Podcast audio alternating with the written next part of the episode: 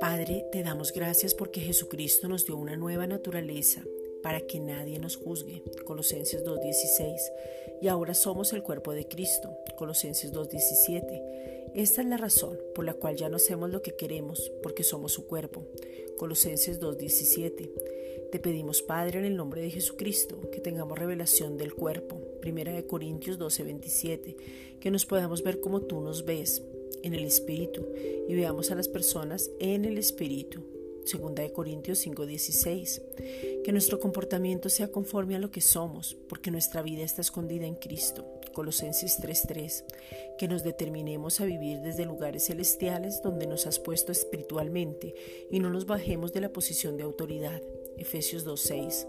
Esta posición es de honra y honor y no para querer complacer la carne y nuestros pensamientos y sentimientos. Padre, te pedimos en el nombre de Jesucristo que el fruto del Espíritu, Gálatas 5, versículos 22 al 23, se manifieste en nuestras vidas y que el amor de Dios que ya ha sido derramado en nuestros corazones, Romanos 5, 5, se revele para poder amarnos a nosotros mismos y desde ahí poder expresar ese amor a otros sin egoísmo, dejando todo argumento y poder amar en la esencia que somos. Primera de Juan 4, 7.